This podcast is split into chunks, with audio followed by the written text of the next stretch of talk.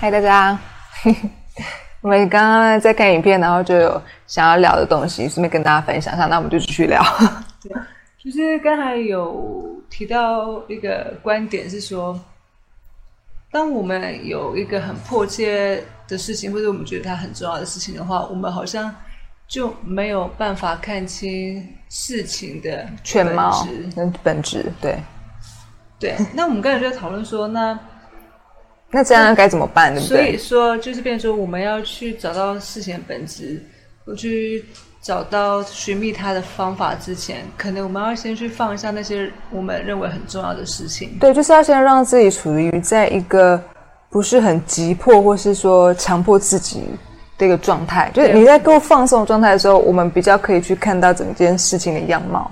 对对对，嗯就是比较不会说，呃，不得不做什么事情，对然后好像不做不行这样子。嗯，但是我们刚刚就是有想到说，当一个人如果说，哎，我要怎么样知道说我现在是不是处于一个呃很急迫，或是说我是在强强迫自己勉强的一个状态，我要怎么样分辨？对那我们之前有讨论过说，就是要去观察自己是不是呃一定要怎样嘛？还有看那个情绪，这会员片里面有提到了。对对对，但是我们刚刚又想到说，可是常常会有一些人他是怎么样呢？就是他觉得自己一定要那件事情哈，并不在于我们刚刚提到的说。对你正在强迫自己一定要做什么，对他觉得说那个其实不是强迫，而是那个真的是很重要的这是。一定要做的事情。对，所以说那个不是不得不，而是那本来就得做。就是他的，我们看起来会觉得说他不得不做，但他觉得说那当然一定那个一定是例外，就是那个就是非常重要的事情。但是其实我们认为他还是在那个强迫的一个状态之中。对对对，就像是说，其实我也不是说什么呃吃蛋就是不好，并并并没并没有，嗯，而是说如果说是不得不从不得不就是觉得说哈，只有从蛋才可以获取蛋白质的这个观点的话，嗯。是不是有一种也是落入于这样子的勉强自己啊，强迫自己认为这件事情很重要的一个框架里面啦？对，就是说你是不是开心的去吃蛋，或者是不吃蛋？嗯，但是你觉得说我一定要吃蛋才可以补充蛋白质，嗯或者是纯呃一些像是呃可能像妈妈好了，她可能觉得她是纯素者嘛，嗯她就会觉得说呃一定不要吃蛋蛋是不好的。因为他的论点是说，呃，蛋是动物性的嘛，对那他不希望去伤害动物，所以即便是不是直接，而是间接的，也都不要。那这也是很多 vegan 的主张啦。那我是觉得反正都无所谓啦。对对对对对，但是就是说，如果说如果说是觉得不得不的话，那是觉得好像蛮累的。那万一有一天如果没有办法、没有能力啊吃不到的时候，那是不是会很害怕？还是嗯，对，因为确实不能保证说蛋是不是一定会一直有嘛，嗯因为毕竟现在有很多的动物都濒临绝种嘛。对啊？所以可能不是有一阵子说蛋都缺货？哦，对对对，所以就算想要透过蛋来补充蛋白质，也有可能是办不到的。对，这样的就是有话这个几率就会好像一直会有一种恐惧存在。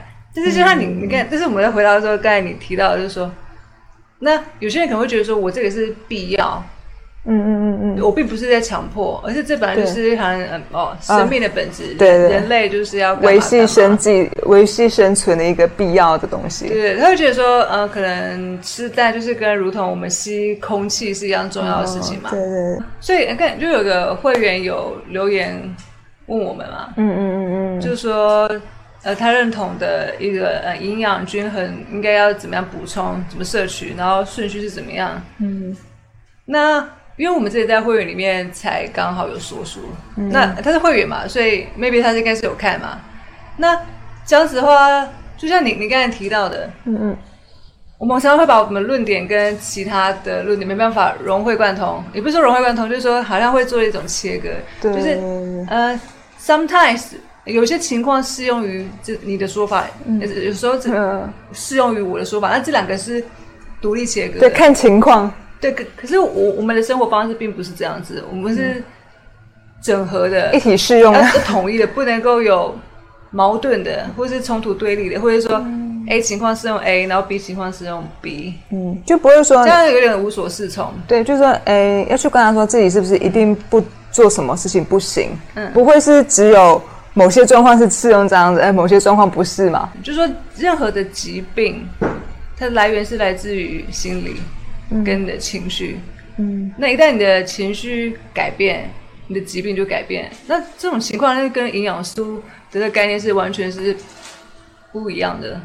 嗯，因为我们后来也是会觉得说，其实饮食的这个观念，它跟极简生活一样，它其实都是一个思维上的一种想法而已。对，它是一个心理上，而不是某一个行为。应该对，就像是说极简生活的话，我们不会定义说，啊，我衣服要几件才叫做极简生活嘛？对。当然，饮食生活我们现在会开始觉得说，嗯，并不一定是说我的蛋要吃几颗才叫做。健康的饮食生活，对，或者说，或者说我的蛋白质要摄取几克、几碗、几个拳头，什么东东的。对对对。那这这样的话，就是流于形式上了。对于我来讲是这样子。那万一我有一个标准没有达到，那是不是不是就是很难健康？对，因为有一个标准或跟有一个预期存在的时候，它就是有可能会被打破嘛。呃，而且就会很容易被绑住，对，然后自己就可能会受到他的影响。那一受到影响的话，情绪就会改变。那一改变的话，其实反而是更容易生病嘛。如果就那本书来讲的话，对，就可能反而更容易伤身。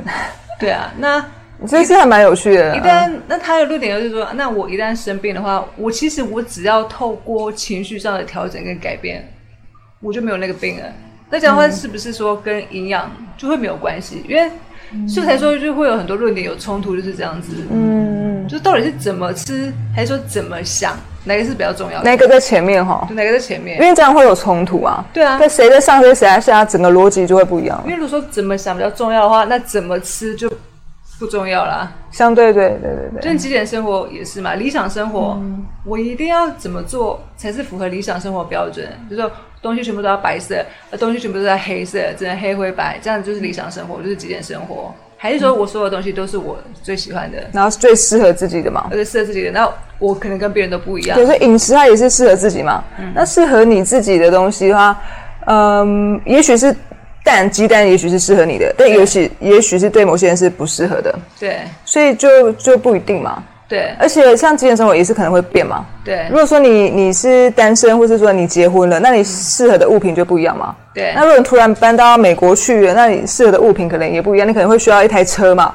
对，所以饮食也是一样嘛，你可能每阶阶段都不会不同。对，就像我们开始实践级的生活，就不代表说我们就不会买东西啊。对对对，太夸张了。有人有人不在问我们说，我们还会买东西吗？当然是会啊，因为每个阶段需要的东西。这个问题就好像说。哎，现在为了健康，那你们不吃肉吗？对我觉得是一样的问题。嗯，就是嗯，这有关系吗？嗯哼，所以我才觉得很妙。那因为对，就是我现在原本是写作的，那接下来我开始要拍呃呃 YouTube，嗯，那我自然就会再多买一台相机嘛。所以这个就是跟极简生活就就。我本来就是会再买多买一台相机，这就是很自然啊。我现在要画画，我自然就会再买一支笔嘛。对，所以这这跟就是跟说，哎，极简生活之后我就不会再买笔，哎，这样子的逻辑就会很怪嘛。对，那所以所以我说很多时候，嗯，这个问题你你为什么会提出？就是说。就是说，你可能搞错那个重要性跟那个重点。嗯嗯。就说，那一旦我现在极简生活，那我就不能买东西。那我如果想学画画，我想要学弹钢琴的时候，也不能买，买就对了。所以我也不能再学画画或弹钢琴。就是直接放弃掉兴趣嘛。因为我要极简生活。去思考到事物的本质的时候，你就比较不会问出这样的问题了。嗯。饮食哈，饮食真的会让人觉得比较 confusing 啊。是啊，是啊，是啊。所以才要练习饮食的的检视，真的比健生活还要再高出非常多的部分。而且重点是说，每个营养师就是一直在不断的在打脸自己，然后那个营养的相关的论文就是一直在推翻前朝。嗯，那真的让人家无所适从啊。对啊，所以最后你还是只能靠靠自己的身体去感觉啊。尤其是说每个人都都适合不一样的饮食哈，那你怎么办法去遵循一套营养学？对，啊，因为就每个人都不一样嘛，就算是看医生啊，一样是感冒，有些人看这个这这个医生就会看好，啊，有些人看这个医生就不会看好。你还要看你是不是跟那个医生有没有那个缘分，或是是不是频率合不合，你病才看好，这个也是很妙啊。就像这个蛋这个东西哈，就是嗯，我也不是说信哪一个营养师什么的，因为有些人说，哎，这很重要，必须要呃一天可能一到两颗，可能是呃比较建议的。那也有听到说，像我们看杨丁老师的《真元一》那本书，嗯嗯，他就说，呃，蛋白质最佳的摄取来自于植物。啊，为什么人那么多不一样？嗯。那当然，那我这样不一样，那我也不知道听谁的。所以你只能自己测试啊。对对对对。那我让我自己，我我就去吃啊。那我吃我自己有感觉嘛。嗯。那我自己评断的标准就是说，它到底好不好吃？不好吃的我不吃，好吃的我吃。对。那再来就是说，吃了之后身体舒不舒服啊？嗯。如果身体不舒服啊，那我就不吃啊。它再好吃，我可能也会不吃嘛。嗯嗯。所以其实我们还是只吃好吃的，而不是吃健康的，或者吃。该吃的，嗯，最主要就是两个标准啊，一个就是说，第一个吃下去好吃，第二个是吃下去舒服，嗯，如果这两个没办法办到的话，那它在营养或者沾什么话都没办法吃嘛。对啊，所以有时候我觉得搞笑就是说，因为 maybe 大家觉得说我们分享极简生活、简单生活，然后可能追求健康的生活，所以以至于啊大家都会去想说，哎，哎，到底健康的生活呢，应该要符合哪些标准？标准。我觉得会想要去遵循一个标准哈，或是一个具体的方针哈，是人之常情啦。可是是一件很辛苦的事情。对对，所以尽量尽量意识到自己想要去找一个具体的东西的时候哈，就要赶快放下，这不然很容易被，就是会大家会容易想要去找一些一些很明确、很简明，然后看得到、摸得到的东西，嗯，才会觉得安心。对，但其实往往那些东西是最不可靠的。所以说那些东西感觉好像你抓着它，但是其实你是涂着你的恐惧跟担忧。对对对，反而让你的情绪很不好。你就会有很容易因为那个标准而让自己的生活二分法。嗯，有标准有符合标准就开心，不符合标准啊就会很难过。